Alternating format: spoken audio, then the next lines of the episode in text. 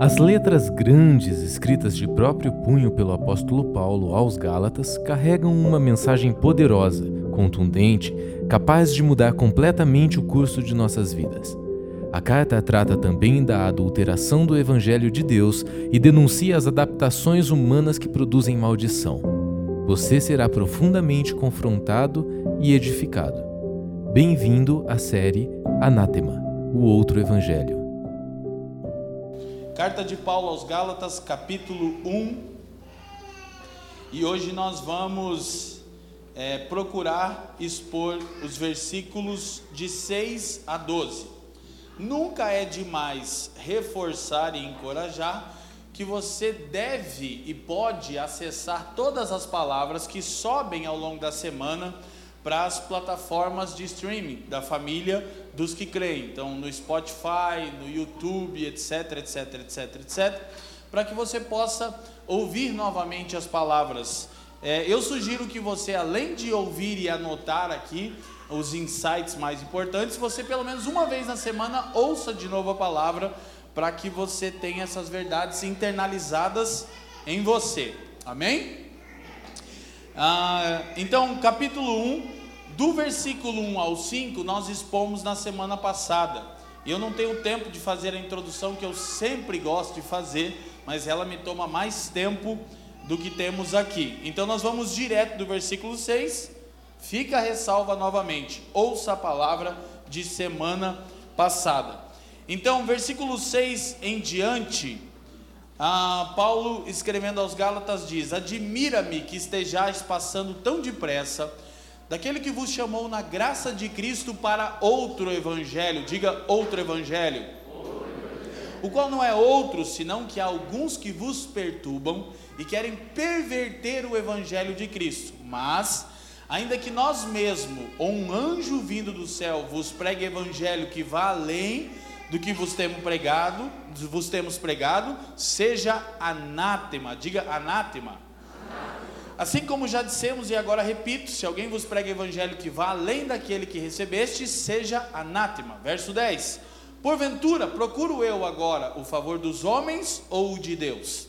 Ou procuro agradar a homens? Se agradasse ainda a homens, não seria servo de Cristo. Faço-vos, porém, saber, irmãos, que o evangelho por mim anunciado não é segundo o homem, porque eu não o recebi, nem o aprendi de homem algum, mas mediante revelação de Jesus Cristo. Diga comigo, revelação de Jesus Cristo. Curva sua cabeça, Pai. Nós queremos te dar graças uma vez mais. Nossa esperança e expectativa é que você tenha recebido os nossos louvores como fruto de lábios que confessam o seu nome. Eu quero te pedir que o seu Espírito opere eficazmente, internalizando a palavra em nós, a começar por mim, pela minha casa, Fran, o bem, e depois por todos os seus filhos que estão aqui reunidos e que ainda escutarão de alguma maneira essa palavra. Pai, eu te peço que você nos dê nessa manhã espírito de sabedoria e de revelação no pleno conhecimento de quem é o seu filho, a fim de que compreendamos a esperança da nossa vocação. Que tudo aqui seja para a glória do seu nome, pelos interesses de Cristo e para o bem do mundo. Nós oramos assim no precioso nome de Jesus e quem crê, diga amém.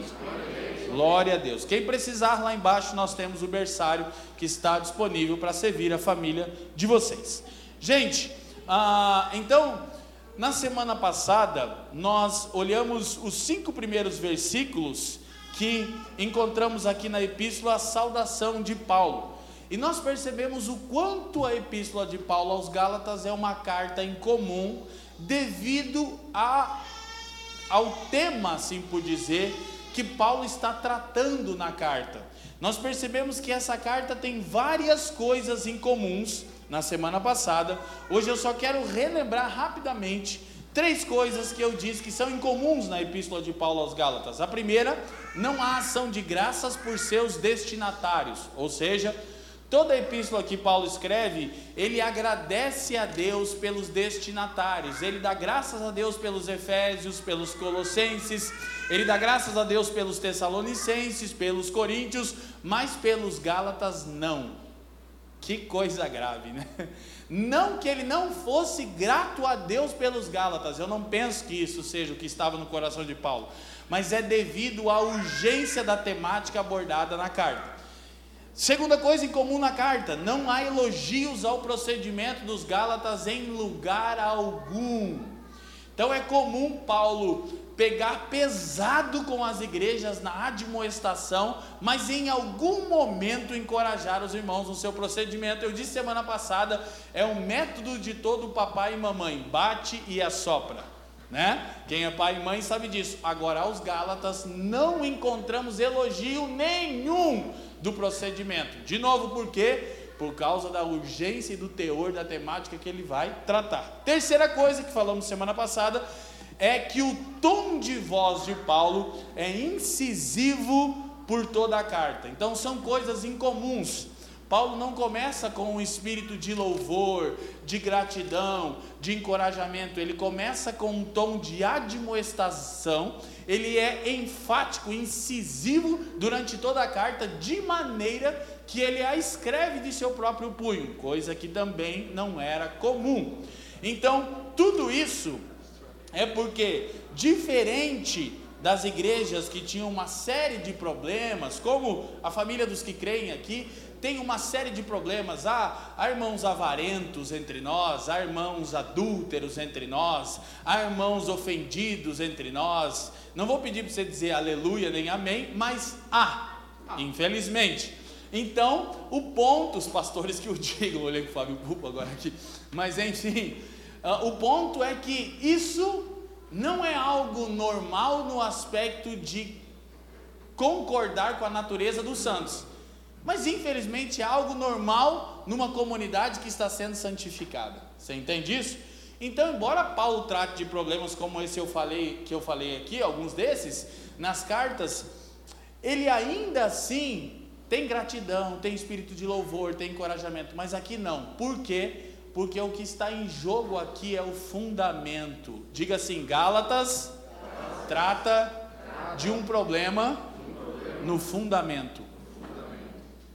Então é curioso que nós podemos e temos e teremos toda sorte de problema e pecado entre nós.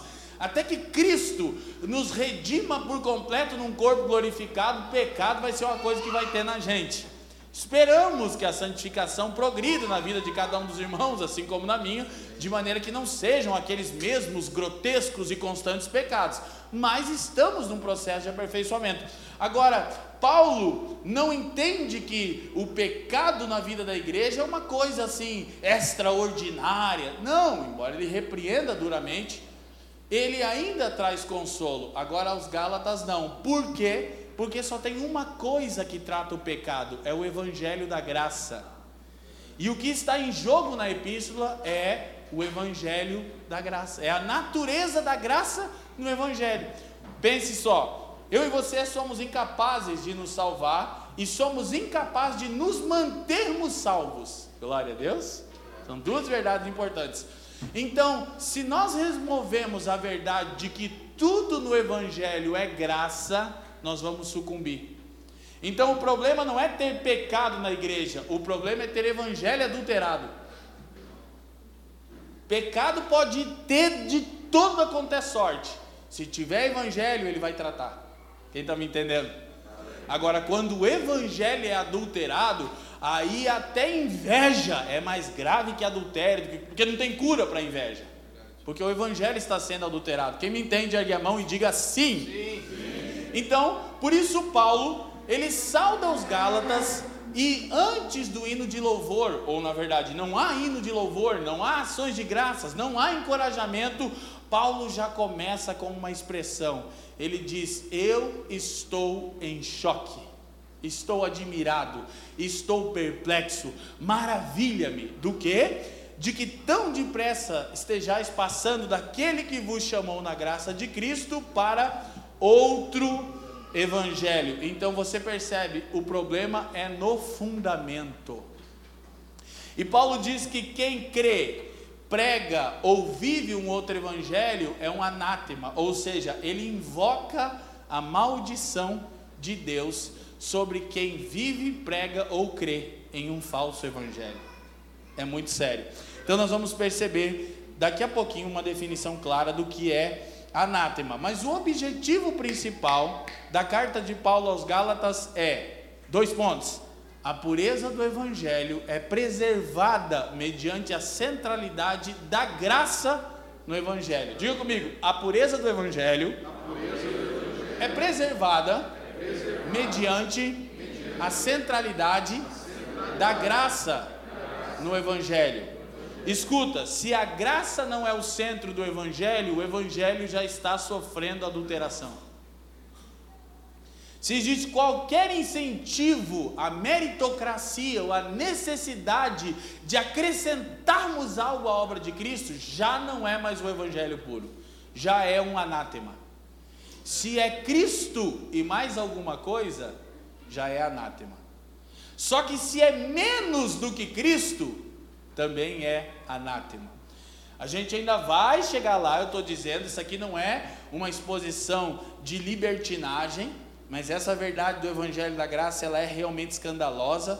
É, o fato de que somos justificados somente pela fé e ponto final, mas todo aquele nascido de novo vai ter frutos do Evangelho na sua vida. Mas essa é a pauta para outro momento da carta, a gente vai caminhando até lá. Então, se tocamos na centralidade da graça no Evangelho, adulteramos o Evangelho.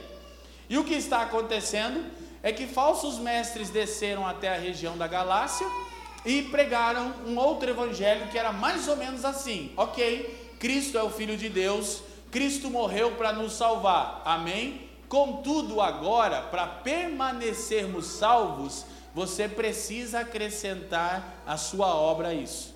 No caso da epístola, era a circuncisão, aquela marca que era feita no judeu no oitavo dia, um corte no saco escrotal do menino, ok? Mas nos nossos dias não é a circuncisão, são outros, é, outras perfumarias que são acrescentadas à obra de Cristo. Então vamos lá, nossa primeira menção de hoje resume o que Paulo está falando no versículo 6. Paulo está perplexo. Abandonar a teologia do Evangelho é desviar-se daquele que o chamou. E ele, Cristo, nos chamou das trevas para a sua maravilhosa luz. Paulo os acusa não somente de abandonar o Evangelho da graça por outro Evangelho, mas de abandonar aquele que o chamou pela graça. O que nós precisamos entender que isso aqui causaria o maior êxodo institucional da história. Se abandonamos a teologia do Evangelho, abandonamos Cristo em pessoa. Então, Paulo não apenas está dizendo que eles estão mudando a mensagem, ele diz: Eu estou chocado que vocês tão depressa passaram daquele que o chamou pela graça. Ou seja, vocês não estão abandonando apenas a teologia do Evangelho, vocês estão abandonando o Cristo do Evangelho. Logo, o que vocês estão fazendo não é Evangelho, não configura-se igreja. Se nós levássemos a sério que é necessário ter pureza do Evangelho para que estejamos em Cristo, viveríamos o maior êxodo institucional da história. Porque as pessoas iam se dar conta, eu preciso deixar essa organização religiosa porque o evangelho aqui não é puro. Então aqui eu não posso me achegar a Cristo. Porque abandonar a pureza do evangelho é abandonar o Cristo do evangelho. Você me entende? E eu fico perplexo, como Paulo, como as pessoas têm paciência para isso. Não, tudo bem, lá o pessoal vai acertar. É um anátema. Não é apenas que você não se aproxima de Cristo, você está sob maldição quando aceita um outro evangelho. Está entendendo a seriedade? Quando você se submete ao outro evangelho, você está debaixo de um decreto: maldito seja em todos os seus empreendimentos. E é em nome de Jesus que Paulo está amaldiçoando os irmãos. Glória a Deus, precisa dar isso. Não é no nome dele. Ele invoca o Deus Pai de Jesus Cristo e o Senhor Jesus Cristo e amaldiçoa. Não é uma maldição assim que dada pelo diabo, seria uma maldiçãozinha. Não, é Deus te amaldiçoando. Quem está me entendendo? Então nós precisamos ter isso em mente. Paulo não está apenas os acusando de abandonar o evangelho da graça, mas de abandonar aquele que os chamou pela graça. Então aí você entende que a perplexidade, a, a, a, a postura incisiva de Paulo, as palavras que Paulo usa, o invocar o anátema, não é descabido. Na verdade, é misericórdia pelos irmãos. Porque se os irmãos entrassem na falácia do outro evangelho, que é Cristo e mais alguma coisa, eles estariam sob maldição. Por isso, há uma única coisa que Paulo pede: mate Deus os falsos mestres debaixo da sua ira, por favor. Sério, né? Complicado. E se você acha que não, Paulo escreve de outros irmãos que estão atrapalhando ele, o evangelho e diz assim: ó, Fulano amou o presente século, demos. Ele diz assim: mas o justo juízo é acertar as contas com eles. Paulo não tem problema de irmão pecador, de irmão adulto, de irmão vagabundo, de irmão mentiroso. Ele tem problema com o falso mestre. Por quê? Porque torce o evangelho e só a salvação no evangelho. Então nós podemos ser a pior raça e somos. Mas se temos o evangelho, é esperando salvação. Agora, sem o evangelho, estamos condenados ao anátema. Quem está me entendendo? Que maldito todo aquele que não cumprir toda a lei de Deus. Então, Paulo usa a palavra quando ele diz que vocês deixaram, a palavra grega é desertores. Ele está usando uma linguagem bélica, algo que era comum em Paulo, gostava de usar essa linguagem bélica, e ele está dizendo para os cristãos da Galácia: vocês são desertores, vocês estão abandonando as fileiras do Senhor. Você sabe que o maior insulto para um cristão é ser chamado de desertor, né? Sabia? O cristão não é, não é o cristão ser surpreendido um pecado, porque a escritura já prevê que a gente está no processo de santificação. É você ser chamado de fujão como diz o, é o Marco Teles, né, no amado Timóteo, você ser chamado de fujão, desertor, você pipocou, quer dizer, você serve o, o, você serve o Deus vivo encarnado que é Cristo, mas pipocou, você abandonou ele. É terrível. Entende? Então, o que é o outro evangelho? Para ficar bem na nossa mente, olha lá, vamos ler junto no 3. 1, 2, 3. O outro evangelho é Cristo e mais alguma coisa. Semana passada eu enfatizei um pouco mais isso, aqui eu vou passar mais rápido, mas basicamente é o seguinte: o outro evangelho é qualquer adulteração da mensagem que diga você precisa crer em Cristo e precisa também, pronto, anátema. Quando alguém começar assim para você, ó, querido, você precisa crer, mas anátema, nem continua, porque vai ter um mais, mas tem que dizimar, esse aqui é uma beleza, né? Que a hora que chegar na hora de bater na, na, na, nos irmãos que amam o dinheiro aqui, eles amam essa mensagem, né? Eu lembro que uma vez alguém convidou uns irmãos para estar conosco, lembra? Né? Disse, vamos lá, lá não tem pastor, não tem dízimo, lá é tudo liberado. Aí eu falei, é, pode tudo mesmo, nem pode até ir para o inferno aqui nessa igreja, aleluia. Que é tão livre que a gente deixa você ir para o satanás, se você quiser. Mas a gente vai te exortar para que isso não aconteça, né? No nome do Senhor. Mas, Embora a gente vai chegar lá e tratar da libertinagem, do uso do evangelho para carnalidade, não é minha pauta agora. Minha pauta é dizer que qualquer coisa que seja exigida como complemento à obra de Cristo, torna a obra de Cristo não consumada. Isso é um anátema, está entendendo? O outro evangelho equivale a dizer a obra de Cristo não está consumada, mas na cruz, após todo o sofrimento, o Senhor disse: está.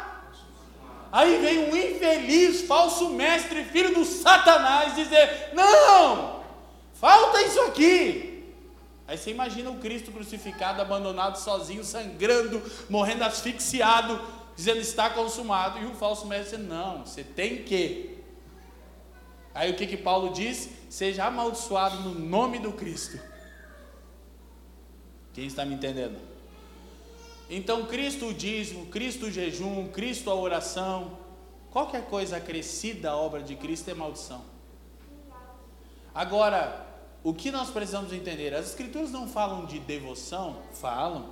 As Escrituras não falam de generosidade? Falam. Mas tudo isso é fruto do Evangelho, não exigência do Evangelho. Entendeu que é diferente? E na verdade isso é melhor. Porque se você é um cristão, lá fui eu, diz que é que a gente fica com temor que os irmãos cortem né, os vídeos hoje. Se a gente fica com temor que os irmãos, ai, graças a Deus, não preciso mais contribuir financeiramente com ninguém, com a minha comunidade de fé, não preciso mais abençoar ninguém, agora entendi o evangelho que os irmãos pregam lá. Se você faz isso, sabe o que é bom? Fica evidente que o evangelho não está dando fruto em você.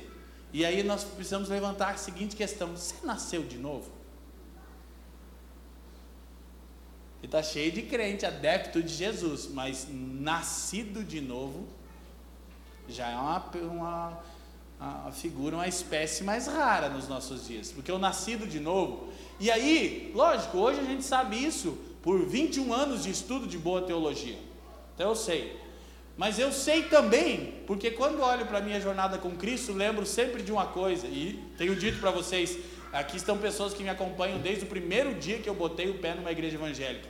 Nunca ninguém precisou me pedir nada. Nunca o pastor teve que dizer, você tem que dizimar. Nunca ele teve que dizer, você tem que orar. Nunca ele teve que dizer, você tem que. Na verdade, eu fazia até mais do que tinha que fazer. Tentava me salvar e salvar os outros. Mas sabe que era um fruto do Evangelho, brotou na minha vida. E aí hoje vocês estão aqui porque tem fruto. Eu fico meio perplexo de a gente precisar ficar implorando que as pessoas preguem o Evangelho. E aí eu fico sempre lembrando, né, daquilo que a gente tem vivido pela misericórdia do Senhor, de como o fruto do evangelho aconteceu. Deus me salvou, eu contei para alguém, esse alguém contou para o Leandro, que contou para o Fábio, que contou para o Daniel, foi salvação em massa, fruto. E aí de repente a gente se olhou, o que, que a gente queria? A gente estava igual o, o, o, Maurício lá do áudio, a gente só queria ler Bíblia e orar, né? vamos ler Bíblia e vamos orar e vamos buscar Deus, vamos pregar o Evangelho e vamos ser generosos, tem, tem que ofertar. Já estava dando tudo, até aliança eu já ofertei. Eu vou ofertar aliança. Estava sendo enganado pelo falso profeta, mas eu estava sendo sincero. Quem está me entendendo? Tem alguém aqui que já entrou numa furada dessa? Deu problema, né, amor? Mas já resolvi, tranquilo. Isso aqui é meio sem vergonhazinho, mas está aqui. Então, dentro dessa mentalidade, eu estou no versículo primeiro dos que eu vou expor hoje. Ah, há três erros que costumeiramente são é, encontrados em igrejas que abraçam o outro evangelho. Projeta para nós, por favor. Ah, nossa, era para estar tá quebrado ali, mas tudo bem, era um, dois, três. Em algumas igrejas, ensina-se implícita ou explicitamente que você é salvo por meio de sua entrega a Cristo e de seu comportamento posterior. Isso aqui não parece o evangelho para vocês? Fala a verdade. Mas espera aí. Algumas igrejas ensinam que somos salvos por meio da nossa entrega a Cristo e do nosso comportamento exterior. O que está errado aqui? Onde é que está o erro aqui? Não é assim que somos salvos? Não? Não? Não é pela nossa entrega a Cristo? Eu estou rolando a bola, né? Tá eu e o professor lá, o, o, o Raimundo Nonato, que, que, é o Rolando Lero, né? Queria nossa entrega a Cristo, o nosso comportamento. Isso parece o Evangelho, obrigado. Isso parece o Evangelho, mas não é. Primeira coisa que Paulo diz aqui em Gálatas 1,4: que Cristo se entregou para nos desarraigar de uma vida de escravidão de pecado por causa da vontade de Deus. Então não é você que se entregou a Deus, é Deus que te libertou. Embora eu respondi sim, eu recebi vida e graça preveniente para responder positivamente ao Evangelho, escute. E tem uma série, As Doutrinas da Graça, que você pode entender melhor o que eu estou dizendo aqui, eu preciso avançar. Embora isso seja verdade, que a gente respondeu e que não somos bonecos inanimados, só respondemos porque primeiro Deus nos ressuscitou em Cristo. Porque Ele nos elegeu na eternidade passada. E o meu comportamento não é uma exigência, é um fruto, é o que eu estou dizendo. Então, quando eu creio no Evangelho que começa assim, no dia que eu aceitei Jesus, já está errado. Porque olha o tamanho da bobagem que você está dizendo, eu aceitei Jesus. Olha, imagina que. Eu sempre digo, Jesus estava lá, deprimido, emo, cabelo na cara. Aquele Jesus do The Chosen, né? Ele é meio assim americanizado. Então. Aí você diz, tá bom, eu te aceito, Jesus. Diz, Ai, que beleza, que eu estava aqui desprezado. Não, nós fomos aceitos, nós fomos redimidos, Aleluia. nós fomos eleitos. Aleluia. Entende? Fomos atraídos de maneira irresistível pela graça de Deus. E aí, quando isso é obra do Evangelho, o nosso comportamento em santificação é um fruto. Por isso que quando Paulo vai ensinar santidade no livro dos Gálatas, o que, que Paulo faz? Ele começa dizendo Gálatas 5, lembra lá? 19, ele diz, mas o fruto do Espírito. Não é o comportamento de vocês, é se o Evangelho opera em vocês, o fruto do Espírito vai ser esse. De maneira que se alguém vive carnalmente, não tem evangelho nele. Ou é um bebê na fé, ou nem nasceu de novo. Então, segunda coisa vista em várias igrejas. Em outras igrejas, ensina-se que não tem muita importância aquilo em que você crê, desde que você seja uma pessoa amorosa e boa. Eu, isso aqui é o que bombou. Bombou, está no hype da, da, da, da, da Hyper Grace. Tipo, cara, tudo bem. Você precisa ser do bem só. Ó. Você precisa ser do bem, tem que ser positivo. Você tem que ser otimista. Você tem que ser assim, tem que ser mais para frente. Se for uma pessoa boa, amorosa, você está salvo. Não importa o que você crê, mas como há uma há uma estrutura básica, e ela é muito básica no Evangelho, que você precisa crer. Crer que você foi salvo exclusivamente pela ação da graça de Deus e que a operação da graça durante a sua jornada cristã é te conformar à imagem de Jesus. Se você não está se assemelhando a Jesus, você não foi salvo. E Jesus não era um cara legal, ele era santo, é diferente. Era a natureza dele, então nós precisamos identificar isso. Terceiro, aí isso aqui é um pouco mais fácil, né? Em igrejas intolerantes, pequenas diferenças de vestuários e costumes tornam-se exigências extremas para aceitação, para a comunidade e para salvação. Aí já é aquele hard. Por mais que eu fique em choque que isso existe em 2021, existe ainda. Não é tão comum nos grandes centros. Na verdade, a maioria da igreja que vivia, que, igrejas que viviam esse extremo de legalismo foram para o extremo da libertinagem, que é o problema que está acontecendo nos Gálatas. Nada podia, tudo era pecado, cortar cabelo é pecado, assistir TV é pecado, torcer para time de futebol é pecado, é, usar a camisa do Metallica é pecado, pecado, pecado, pecado, pecado. Né? O filho do Dido era pecado, aquela coisa toda. O filho do Dido, né, cara? Você acha que é o quê? Já me falaram isso. Helmans, homem do inferno. Queimava lá na fogueira, tudo era pecado, pecado, pecado, pecado. Só que agora, por causa do espírito pós-moderno, que é um problema, tá? É muito curioso. O legalismo, ele não está suportando o espírito do tempo, o zeitgeist. Porque o espírito do tempo é o relativismo. Então, igreja legalista está fechando. Só, ou está se tornando libertina. Tá, agora pode tudo também. Aí os irmãos mais antigos falam: Meu Deus, fiquei aqui tentando me salvar, estou 20 anos tentando me salvar, agora pode. Quem nunca pensou assim, né? Então vai para o outro extremo. Então, próxima menção nossa aqui: o outro evangelho, escute, é qualquer tentativa de adulteração do conteúdo da mensagem seja para perturbar a liberdade dos santos, seja para perverter os padrões de santidade. Acrescentar exigências ou remover padrões altera por completo a natureza do Evangelho e abandonar a teologia do Evangelho é abandonar Cristo em pessoa.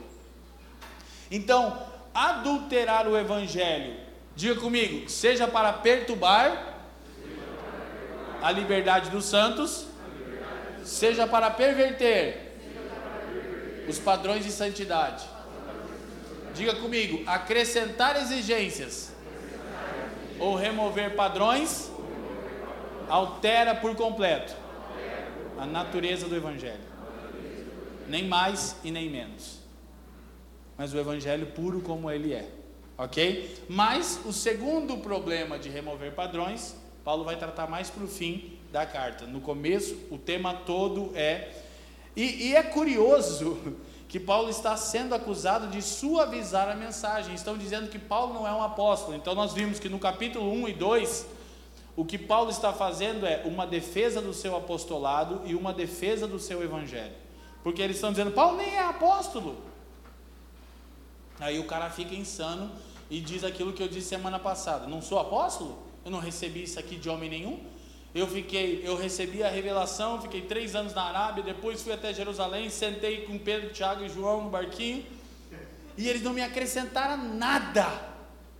Eu não sou apóstolo, mas eu disse semana passada que Paulo não está defendendo sua posição, ele está defendendo a autoridade da mensagem. Um apóstolo é aquele que fala com a autoridade daquele que o enviou. Se Paulo não era um apóstolo, eles poderiam rejeitar o evangelho de Paulo. Agora, se Paulo é um apóstolo, ele é, ninguém pode ir contra o que Paulo fala, porque ele recebeu um comissionamento do Senhor. Amém? Por isso, não existem mais apóstolos hoje, porque ninguém fala na autoridade do Cristo, só a Bíblia. Então, qualquer um, inclusive Paulo, que era um apóstolo, vai dizer que se ele mudasse a mensagem, que os irmãos o amaldiçoassem também. Aí que beleza. Então, fica a dica para os irmãos aqui. Se um dia adulterarmos a mensagem, por favor, nos amaldiçoem. Peguem todo mundo e corram o mais rápido possível para uma igreja bíblica. Amém? Eu disse isso umas semanas no Facebook, no Instagram, alguém disse, conselho do Satanás. Então, versículo 7, 1, 7 é, conselho do diabo, filho do Dido, que eu, o qual não é, o qual não é outro, senão que alguns, o evangelho, né, que vos perturbam, diga perturbam, e querem perverter, diga perverter, o evangelho de Cristo. Então Paulo, cara, é tão curioso, e você vai ver no fim da carta ele escrevendo com grandes letras de próprio punho, quase derrubei aqui a mesa semana passada que Paulo, ele diz, vocês estão passando, é mais ou menos assim o tom de voz de Paulo, vou baixar aqui para não ficar chato. Vocês estão passando daquele que vos chamou para outro evangelho, que na verdade não é outro, não tem outro. Ele está se contradizendo. Mas não é que ele está se contradizendo no raciocínio, é que ele está tomado. Ele não, ele não é pelo Espírito Santo. ele está atropelando a língua dele. Na, na verdade não tem outro evangelho. Mas é que estão perturbando vocês e pervertendo o Evangelho. Então, é, Paulo vai usar duas palavras muito importantes. Agora, o que, que é a palavra é, perverter? Significa dar meia volta, reverter. Então, Paulo está dizendo: olha, gente, isso não é um erro teológico. Por exemplo, eu posso crer no Evangelho corretamente, como Vou dar o um exemplo aqui porque os irmãos também têm liberdade de dar o exemplo, né? Existem outras vertentes teológicas. Então eu posso crer é, em uma soteriologia diferente, por exemplo, da que nós cremos, e não ser um outro evangelho isso. Ser um erro teológico, de lá ou daqui. Pode ser que a gente esteja errado. Né? Quando fala que Deus salva exclusivamente, que não tem obra do homem, que é monergismo, trato no livro disso. Pode ser, não acho, mas pode ser que estejamos errados. Ou pode ser que os irmãos que pensam eh, de maneira sinergística, que Deus salva em parceria com o homem ali e tal, responde a Deus, estejam certos ou também estejam errados. Não é disso que Paulo está tratando. Ele está dizendo que vocês estão dando meia volta.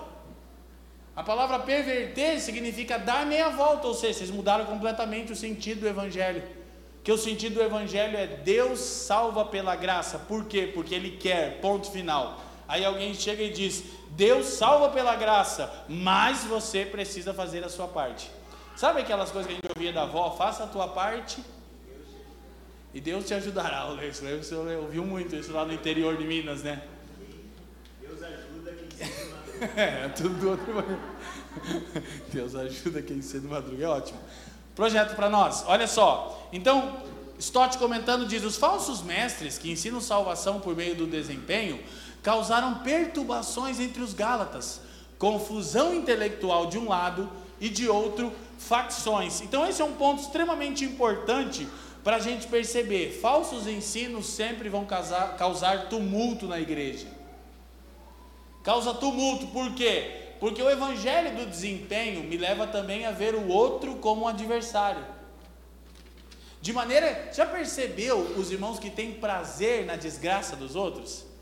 Porque aí eles não se sentem, eles aprenderam o evangelho assim, ó, você tem que fazer para merecer, você tem que ser santo, você não pode pecar, senão você perde a sua salvação. Aí você fica naquela, perdi, ganhei, perdi, ganhei, perdi, ganhei. Você na verdade só ganha a salvação enquanto está dormindo, né? E tem vezes que não ainda. Aí você acorda, perde de novo, daí você quer dormir de novo para ganhar, e daí os irmãos ficam até em depressão, vou só dormir então, né? Porque dormindo eu estou salvo.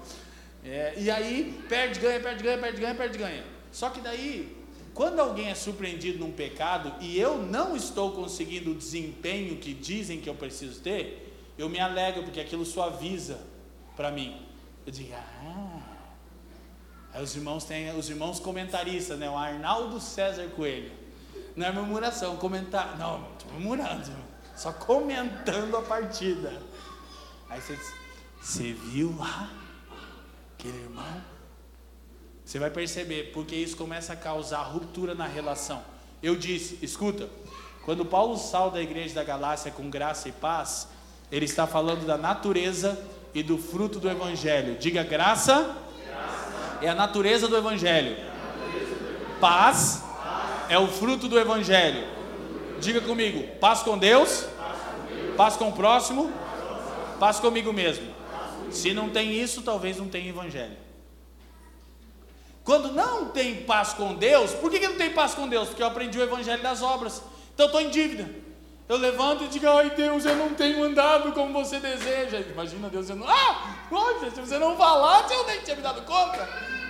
Não é que eu estava até achando que você estava indo bem. Os irmãos dão risada que já olharam assim, né? Aí tem o extremo dos irmãos que eu já disse, eu não consigo esquecer. Só tem as mesmas piadas que eu não escuto mais os pentecostais, mas é o crédito no céu, né? Se eu tenho crédito no céu. crédito no céu? Tem, tem alguma coisa escrita sobre você lá no céu, entendeu? Depravado, veredito. Pode ser que depois disso está, todavia justificado, ou não, alvo do juízo. Mas pensar que temos crédito. Então o que acontece? Eu não tenho paz com Deus, porque eu estou sempre me sentindo em dívida, e de fato estamos. E de fato existe um momento de pensarmos assim, à luz do Evangelho, que é o encorajamento para a santificação, para sermos conformados à imagem de Jesus. De novo, continua ouvindo a série toda, pelo amor de Deus, é por isso que eu não consigo pregar o que eu tinha que pregar. Fico com medo que os irmãos interpretem errado. No entanto, por não ter paz com Deus, que eu estou querendo desempenho, eu não tenho paz com o outro. Que o outro está me atrapalhando. Quando o outro é pego e surpreendido no pecado, eu me alegro. É, eu tenho buscado a tua face, Senhor. Tenho orado. O irmão ali, né? Sabe, e é, e é legal, né? O pastor caiu uma coisa bonita de se falar. Tá? E aí eu não tenho paz comigo mesmo, mas no fundo estou atribulado. Aí tem irmão que chega, paz irmão, só se for para você. Bom dia irmão, só se estiver sendo para você. Irmão está atribulado. E aí o problema é que quando temos as tribulações, e temos, nós achamos que Deus está nos castigando pelo desempenho que está abaixo da média. Mas não, as nossas tribulações, elas são inerentes a estarmos no mundo. No mundo tem pecado, então as coisas estão fora de ordem. Então você e eu estamos sujeitos a ter aflições e muitas aflições. Isso não significa que Deus está nos castigando pelo pecado, porque o nosso pecado foi castigado no seu filho. Porque se Deus fosse cobrar o pecado de você e de mim, querido, nós não suportaríamos. Quem está me entendendo, diga assim. Então os falsos mestres causam tumultos. Principais características dos falsos mestres. Olha só, perturbam a igreja. Era dois, estava bonitinho também, Gil. Perturbam a igreja, primeira coisa. Falso mestre perturba a paz da igreja, com Deus, com os outros, consigo mesmo. Ok? E modificam o evangelho. Diga, falsos mestres, perturbam a igreja e modificam o evangelho. Pode ir para outra menção, John, não precisa uh, mexer nessa. Até porque eu vou falar sobre adulteração, então não adulterar. Adulterar o evangelho implica perturbar a igreja. Não se pode tocar o evangelho e deixar a igreja intocada, porque a igreja é criada e vive pelo evangelho. Então a igreja é uma comunidade de graça e paz. Se você altera, cara, gente, olha só que sério. Como se a igreja precisa ser marcada por graça e paz. Quando você está dizendo graça e paz, não é uma saudação repetitiva. Você está dizendo só estamos aqui por causa da graça e o fruto disso é que eu tenho paz com você, meu irmão. A igreja deveria ser um ambiente de graça e paz. E o que, que são as igrejas hoje, meu? Pelo amor de Deus, nem na Audi tem tanta competição por cargo igual nas igrejas. Não é verdade? Não tem paz, os irmãos estão toda hora atribulados. Tem gente. Eu já disse, irmão, você não pode estar atribulado para sempre, irmão. Ora a Deus, mas Jesus, não estou entendendo o Evangelho. Eu vivo atribulado, eu vivo criando contenda com os irmãos, vivo murmurando. Mas a gente sempre diz aqui, né? A murmuração cessa quando encontra um crente maduro. Vamos lá, porque isso aqui é PNL. A murmuração cessa quando encontra um crente maduro. A gente combinou aqui que de vez em quando a gente vai jogar essas coisas. então, olha só. E aí, o que, que o outro evangelho gera, que eu disse lá? Projeta para nós, João. O evangelho das obras produz patrulhamento da vida alheia. Os irmãos começam a ser agentes de Jesus. Não tem aqueles irmãos? Hum, meu irmão já dá, você fala, isso. Tem pecado no meio da congregação. Os irmãos começam a patrulhar a vida alheia. Cara, tem gente que gosta de um patrulhamento. Cara, o cara tinha que trabalhar na Rony. Rony? Ronda ostensiva de natureza especial. Quem já foi malária sabe o que é Rony, sabe o que é Rotan, né? tem que saber, né, irmão? A gente marcava até os números das viaturas. 1049. Ixi, a 1049 é ruim pra caramba. Quem já sabia quem estava, né? É. Os irmãos patrulhamento, patrulhando a vida alheia. Por quê? Porque é o evangelho do desempenho. E qual que é qual é a coisa mais maravilhosa no evangelho das obras? Alguém ser surpreendido em pecado e eu me sentir melhor comigo mesmo. Cara, é tão gostoso quando alguém, o pecador! Ai, graças a Deus, eu sou uma droga, mas ninguém sabe, mas ele, agora todo mundo sabe. Sou igualzinho, mas ele, todo mundo sabe, eu ninguém sabe. Quem está me entendendo, diga assim. Então, versículo 8 e 9, vamos correr para a gente chegar à conclusão. Mas ainda que nós mesmos ou um anjo vindo dos céus vos pregue evangelho que valendo que vos temos pregado, seja então, gente, eu vou dizer de novo: mesmo Paulo sendo um apóstolo genuíno, alguém que recebeu por revelação de Jesus e alguém que viu Jesus ressuscitado, exigências de um apóstolo receber o evangelho diretamente de revelação, por revelação de Jesus e ver Jesus ressuscitado. É isso que os apóstolos dizem lá que tem que acontecer. Mesmo Paulo sendo isso, ele diz: Mas ainda que eu, ninguém tem mais autoridade do que a mensagem, entendeu? não tem apóstolo, não tem, ai, não toque no ungido de Deus. Não, ungido de Deus é quem permanece na verdade. Porque o Saul era ungido de Deus, mas tinha um satanás nele também, não tinha? Deus não botou um demônio no Saul lá? Botou unção e capeta. Inclusive eu conheço vários irmãos assim, né? Um pouco de unção e um pouco de satanás.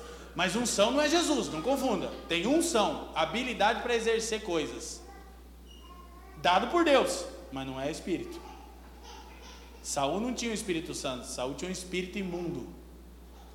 Então, Paulo diz: se eu sair da verdade, ou um anjo, que é a palavra é mensageiro, apóstolo mensageiro, qualquer tipo de mensageiro, adulterar a mensagem, que seja um anátema. Então, vemos claramente a superioridade da mensagem frente ao mensageiro.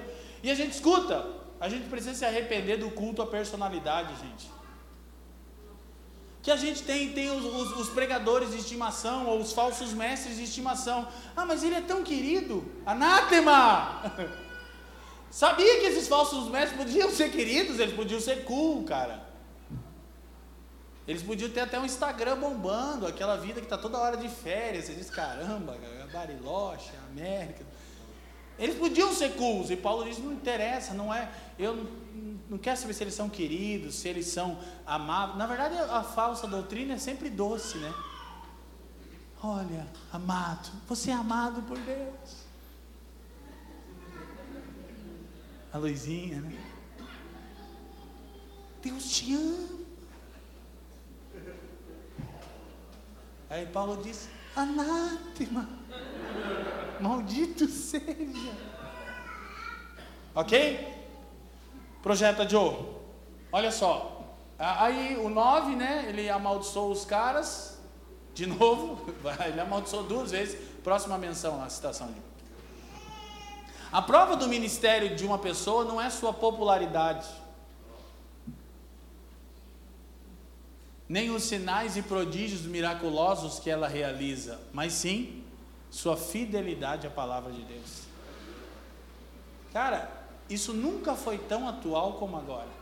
Tem seguidor, Deus levantou. Reúne gente, Deus chamou. A gente já disse aqui, né? A gente aprendeu. Até o Luan Santana congrega a gente nos cultos dele. Os cultos do Luan Santana são lotados, não são? Não é a popularidade que atesta o ministério de alguém, é sua fidelidade à palavra de Deus, ponto final. Outra, eu vou dizer de novo que está muito difícil de entender isso. Eu fico, é sério, eu fico perplexo de ver como os falsos mestres são populares, cara.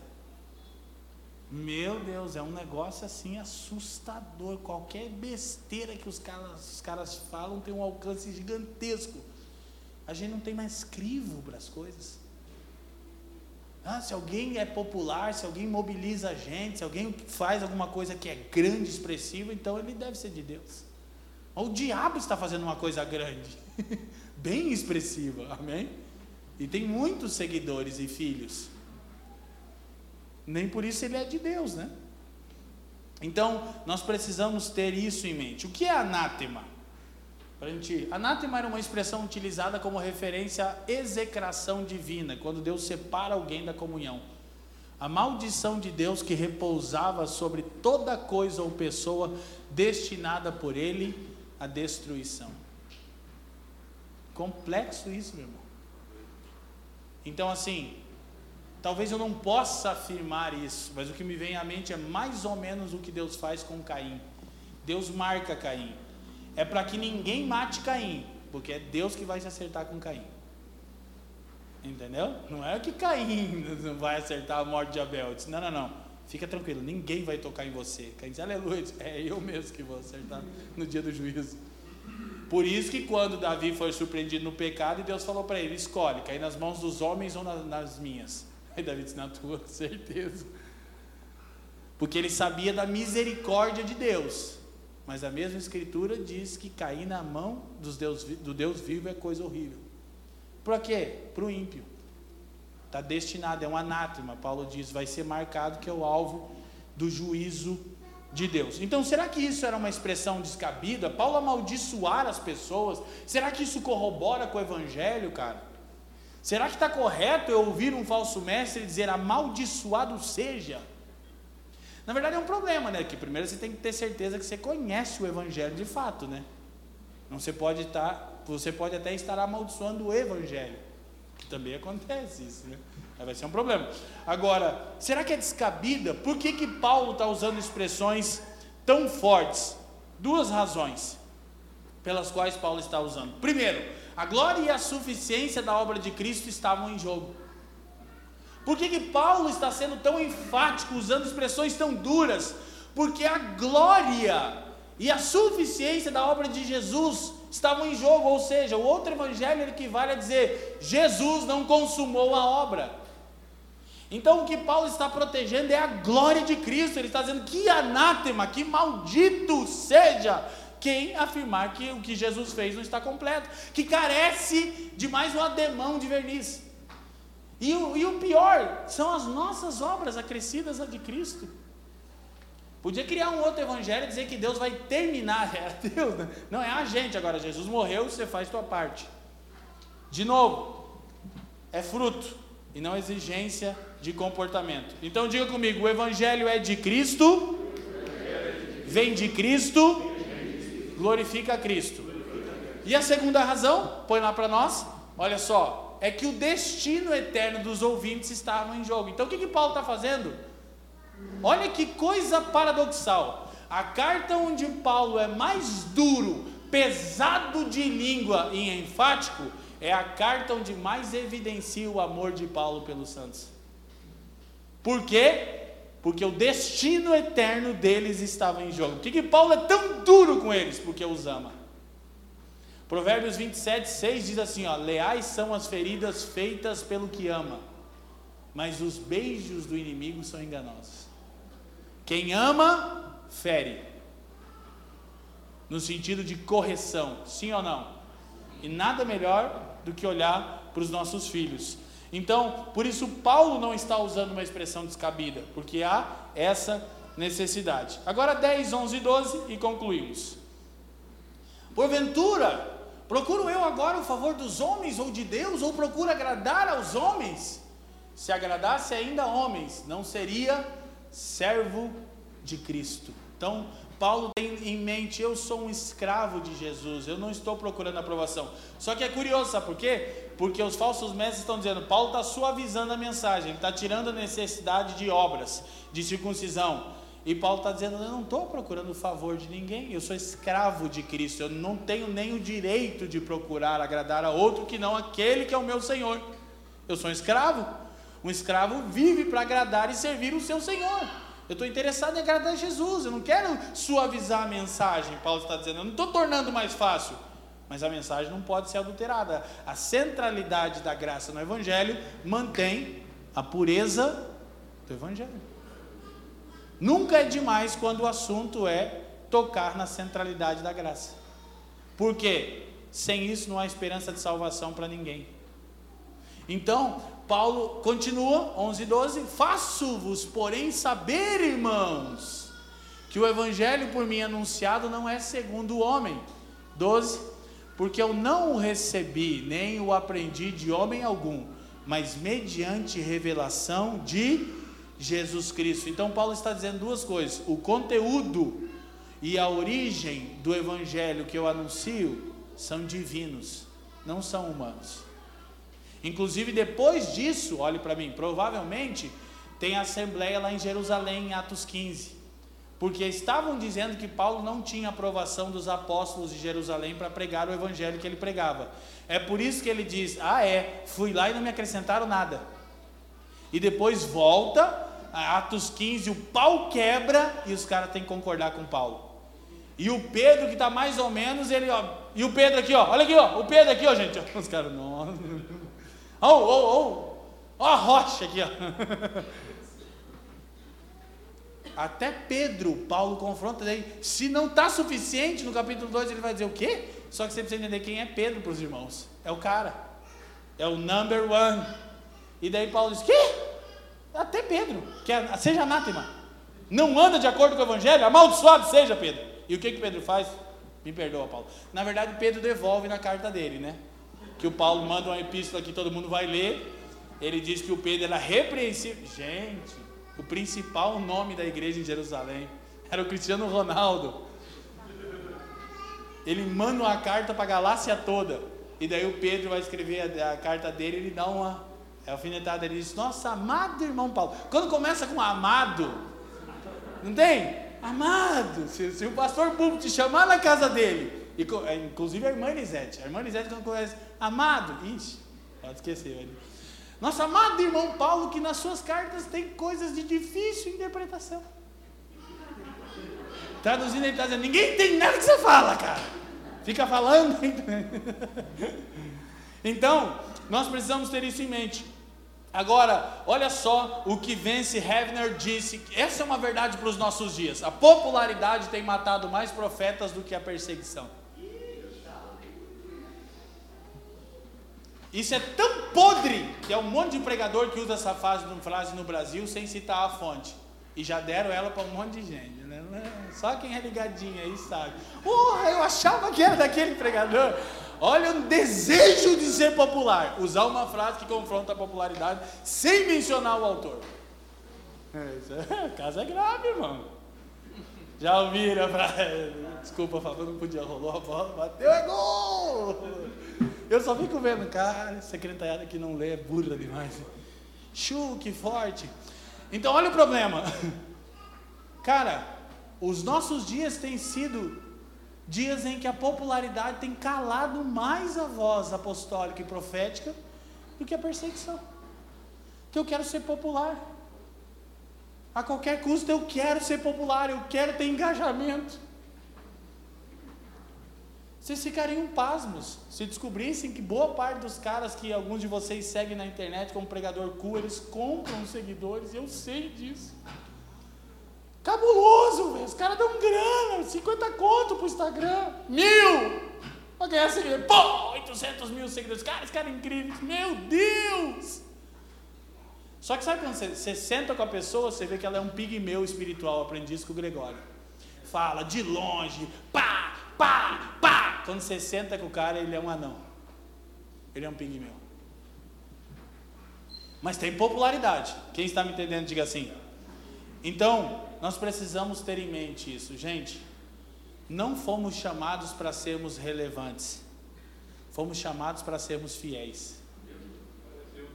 É mais importante a fidelidade.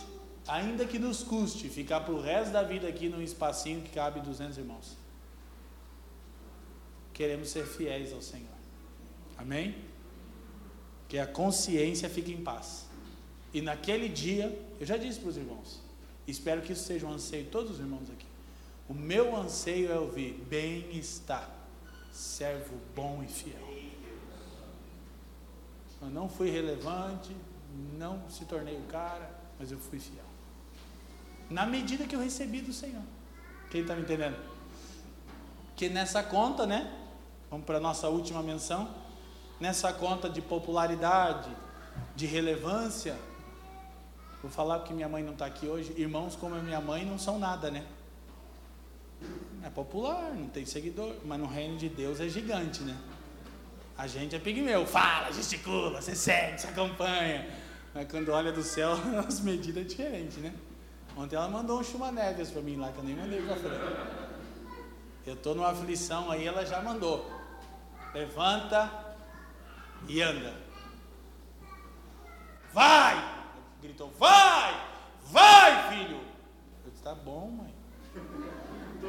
Eu não posso nem confessar que eu estou em dúvida. Disse, Te arrepende! Glória a Deus, projeto. O Evangelho não tem origem humana. Não é um sistema filosófico, não foi forjado pelo, forjado pelo intelecto humano, não é mero desenvolvimento de religiões humanas como o judaísmo. A ideia é que o Evangelho não se conforma com aquilo que o homem julga que o evangelho deve ser. O que Paulo está dizendo é: o meu evangelho é de origem divina. Ele não cabe em ideologia humana, ele não cabe em filosofia humana. Ele não é um esquema bem pensado por alguém. Foi assim que C.S. Lewis, o maior apologeta do período da Segunda Guerra Mundial, o cara que o mundo inteiro escuta até hoje, se convenceu do Evangelho. Quando ele começou a ler as Escrituras, e ele era um ateu, Ai, Jesus. Ele era um ateu daqueles muito bem articulados, que ele tinha se treinado, olha só, para argumentar contra as teses do cristianismo. O cara foi treinado com um dos maiores ateus do seu tempo. Só que quando ele foi ler a escritura, C.S. Lewis disse assim, ó, o evangelho tem que ser a verdade, porque nenhuma mente humana poderia ter criado algo tão sublime assim. Aí o cara creu. Amém? Então, para a gente fechar, Paulo está dizendo: não pela aprovação dos homens, não para agradar os homens, não de origem humana, nem pelos meios humanos. Então, como receber o Evangelho? E é isso que eu quero fixar e orar para a gente encerrar. O Evangelho só pode ser recebido por meio de então, agora escute: não é o mesmo tipo de revelação que Paulo teve. Por quê? Porque o próprio Cristo se revelou a Paulo e o instruiu sobre o Evangelho. Mas o Evangelho só é recebido por revelação mediante a exposição da Escritura. Então é por isso que eu quero orar por você e por mim, para que recebamos espírito de revelação nessa manhã, das verdades do Evangelho da graça de Deus. Para quê? Para que tenhamos paz com Deus, com o próximo e conosco. Amém? Feche os seus olhos. Pai, muito obrigado por essa exposição da Sua palavra que você nos permite fazer aqui. Eu quero, Senhor, erguer o nome de Jesus nessa manhã e quero te pedir sobre seus filhos que estão aqui, sobre aqueles que acompanharão essa exposição e sobre mim e a minha casa. Senhor, revela-nos o seu filho agora. Ilumina os olhos do nosso entendimento, Senhor.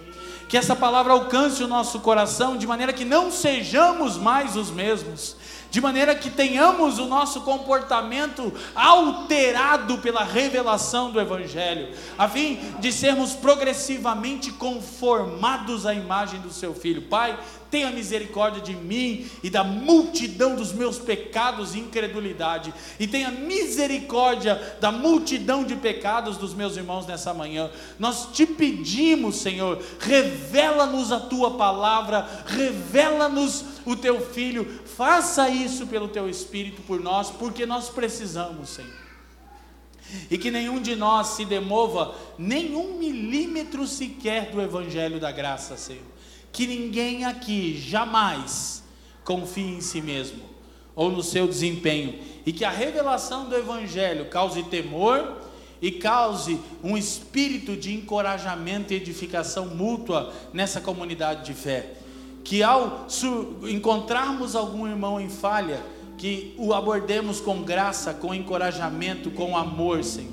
Nós pedimos isso no seu precioso nome. Que essa palavra sirva para a sua glória, pelos interesses de Cristo, para o bem do mundo. Assim nós oramos. Amém e amém. amém. Obrigado por nos ouvir. A Família dos que Creem é uma igreja local em Curitiba comprometida com o Evangelho e a vida em comunidade. Para nos conhecer melhor e manter contato, acesse famíliadosquecreem.com.br.